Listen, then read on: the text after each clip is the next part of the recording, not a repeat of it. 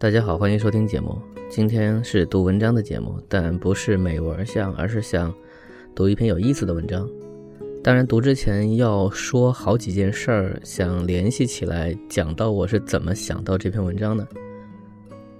首先说，我在之前的节目跟大家推荐和介绍过马季的相声作品《多层饭店》。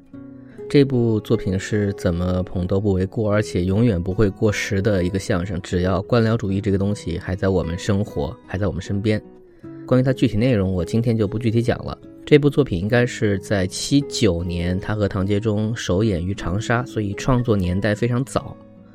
除了它本身的一些辛辣的讽刺和精彩的贯口之外，它其实有影响后来人的一些相声内容。就是有时候一些创作相声当中的语言方式，可能在此之前也并不是没有，但是在这个段子当中用过之后，因为效果好，会进一步刺激其他的相声作品当中使用它。这个还不能完全说是模仿借鉴，应该只能说是把它当做了一个套子，把它当做一个定式来使用。那么接下来我先放这一段小片段啊，是说马季这个角色，在经过了重重的什么填表申请和审查之后，进入到了饭店准备住店，但住店的这个过程当中，发现人手严重不足，有这么一段。花果山还热闹呢，往尘土这么厚，怎么进呢？他怎么不打扫打扫啊？对不起，同志啊，我们饭店服务人员太少了。你看我们这九号楼住十几位客人，我们这个服务人员一共才四十几个。啊啊，四十几个人还少啊？四十几个可是包括科长、副科长、股长、副股长、班长、副班长、组长、副组长的。那还有三十多个呢。我们还有一个办公室，光脱产干部就十七个。我！再加上两个管人事的，俩管档案的，俩管保卫的，俩管共青团，俩管工会，俩管妇联，还有俩管计划生育的呢。全成干部了。所以有些事情啊，就你们客人自己照顾自己吧。他这一大段应该不能说算是一个特别大的包袱，因为总体并不在内容，特别不在最后一句上。他是要表现出说这么一些人，大家都要去当干部，所以要编出很多管理的项目来。巴拉巴拉说了一堆，最后要落在一个计划生育上。以当时这个年代来说，计划生育这个事儿是每天讲、每天提的，相声当中有无数的关于这个的题材，特别是马季的徒弟姜昆专门写过。呃，赞扬计划生育这个政策的必要性的，叫祖爷爷的烦恼这样的作品，那个作品本身不错啊。呃，我们不谈这个政策，只是说它在它这个排比当中，并不起一个特别的意味，只是一个并列。然而到了九十年代的梁左撰写由冯巩、牛群所演出的《小偷公司》当中，我们可以听到这么一段：都有什么干部？那干部多了，一个总经理哦，四十八个副经理。四十八个人呢，那个本上一摊儿啊，都管什么的？有管行政的，啊，嗯，有管业务的，有管组织嗯的，有管宣传的，有管后勤的，有管计划生育的。哎，我再等会儿啊，就你们小偷公司还计划生育呢？哎呦，你这话说，全国一盘棋，我们小偷也不能例外。要不人家都计划生育，我们小偷随便生。嗯，大偷生小偷，小偷生幼偷，小偷越来越多，好人越来越少，我们偷谁去？那你看，这就听起来他的那个逻辑重了一层之后，他的笑点就变多了。当然也跟语境有关系。因为小偷公司和一个饭店还不是一样的地方，小偷公司这么煞有介事的成立各种支部、各种领导部门，本身这件事儿就是可笑的。但更可笑的是，在这个解释当中生出了一种合理性，而且就是小偷公司当中有点像多层饭店的那个贯口还不止这一个地方，大家到时候可以对比听一下。当然，我还是说啊，两个作品它因为意味不同，所以。即便有这种贯口，也只是一个套用的方式。那么当时也就是这个地方，让我觉得梁左的风格真的是非常明显，他就是那种有一种能够把荒谬的逻辑继续推演到一个特别合理的状态。因为这个呢，我要放下一段音频，就是他的《我爱我家》当中第二十四集《双鬼拍门下》。哎呦，完了完了完了，我算彻底栽喽！小鱼啊。你不总说这个群众联防抓坏人吗？啊啊！如今这坏人真来了，你怎么反倒让坏人给抓着了啊？哎，玩了一辈子鹰啊，让鹰牵了眼了。事情不是偶然的啊！我早就批评过你，什么事情都要实事求是啊。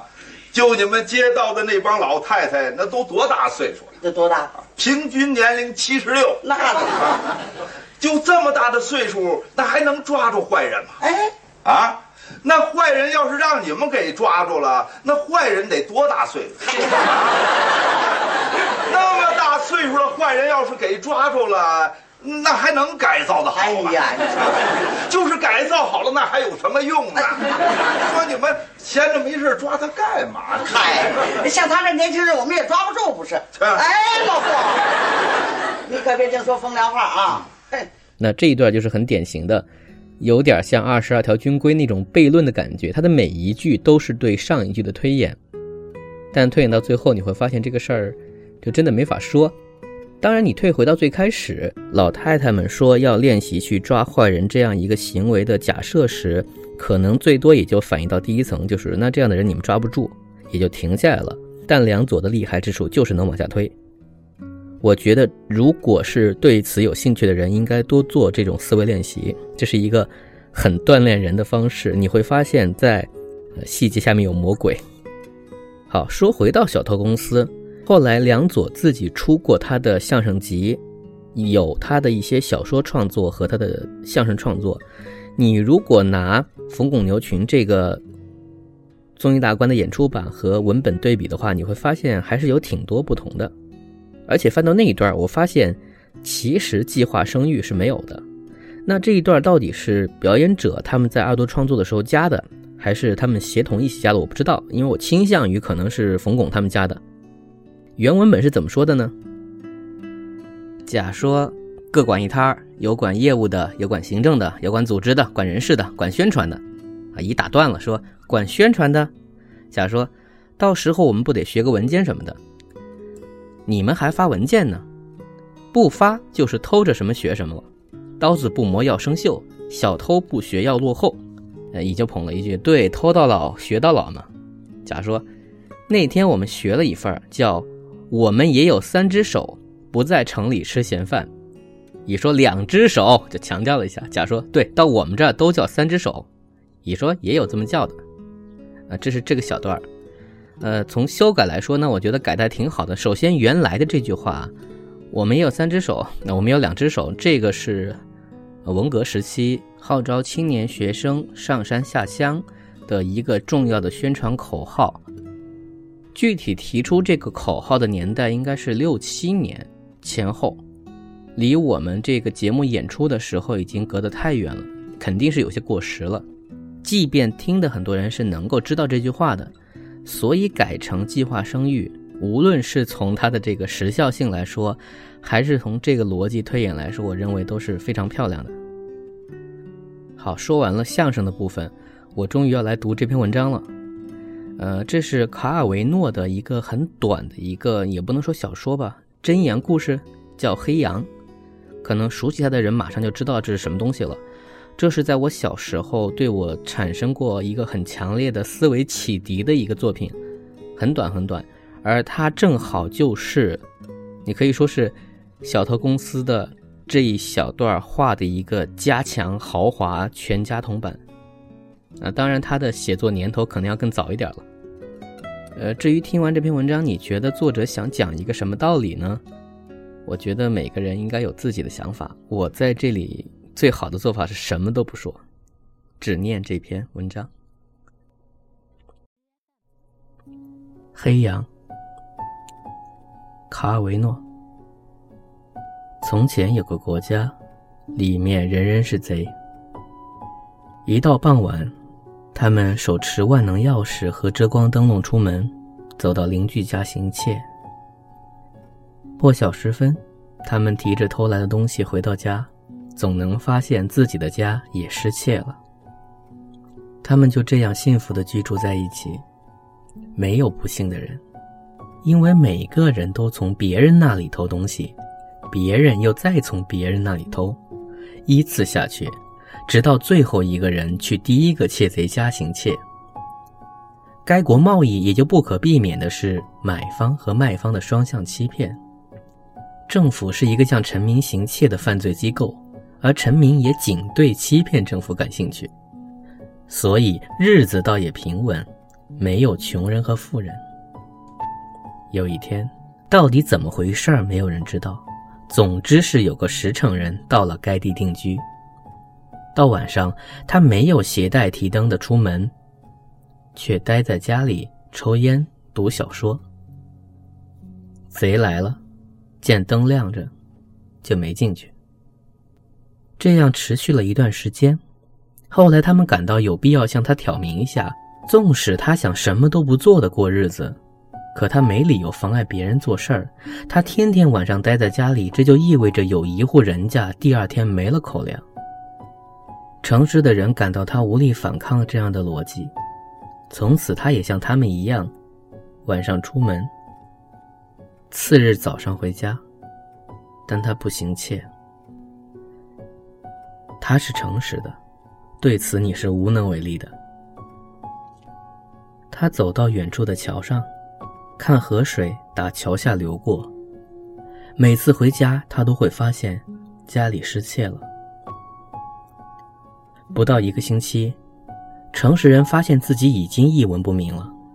他家徒四壁，没任何东西可吃，但这不能算得了什么，因为那是他自己的错。不，问题是他的行为使其他人很不安。因为他让别人偷走了他的一切，却不从别人那偷任何东西，这样总有人在黎明回家时发现家里没被动过。那本该是由诚实的人进去行窃的。不久之后，那些没有被偷过的人家发现他们比别人家富了，就不想再行窃了。更糟糕的是，那些跑到诚实人的家里去行窃的人，发现里面总是空空如也，因此他们就变穷了。同时，富起来的那些人和诚实的人一样，养成了晚上去桥上的习惯。他们也看河水打桥下流过，这样事态就更混乱了。因为这样意味着更多的人在变富，也有更多的人在变穷。现在那些富人发现，如果他们天天去桥上，他们很快也会变穷的。他们就想：我们雇那些穷的去帮我们行窃吧。他们签下合同，敲定了工资和如何分成。自然，他们依然是贼，依然相互欺骗。但形势表明，富人是越来越富，穷人是越来越穷。有些人富裕的已经无需亲自行窃或者雇人行窃就可以保持富有，但是，一旦他们停止行窃的话，他们就会变穷，因为穷人会偷他们。因此，他们又雇了穷人中的最穷者来帮他们看守财富。以免遭穷人行窃，这就意味着要建立警察局和监狱。因此，在那诚实人出现后没几年，人们就不再谈论什么偷盗或者被偷盗了，只说穷人和富人。但他们个个都还是贼，唯一诚实的只有开头的那个人，但他不久便死了，饿死的。本期节目到此结束，感谢收听，再见。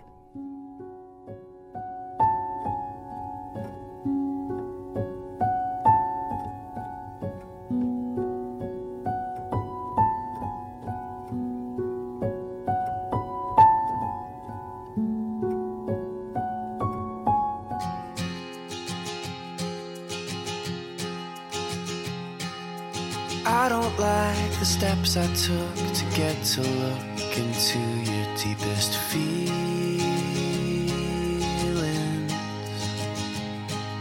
And I don't like the place I'm in, headspace within the hardwood and the ceiling. Cause if I'm restless, then why do I? I want nothing but to rest my soul. I don't get this, and I know why. You see, sometimes things are just beyond control. But I don't mind. But I'm not surprised to find that you do. I'm not surprised to find that you do. I know you do. And I feel fine, but I know the same does not apply to you. I know the same does not apply to you. So I guess it all curl up and die too.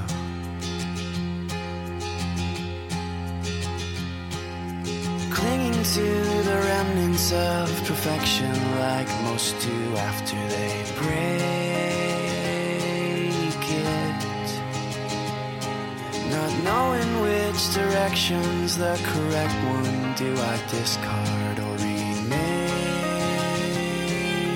it? Cause if I don't know, then I don't know. But I may know someone who knows me more than I. And if I somehow could rest this soul, control could find its way back to my life. Well, I don't mind, but I'm not surprised to find that you do. You see, I know that I have done all this to you to you and I feel fine but I know the same does not apply to you yeah I know the same does not apply to you. So I guess that I'll curl up and die too.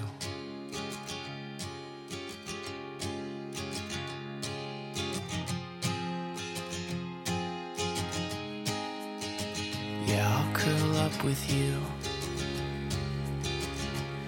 until I die up with you. Until I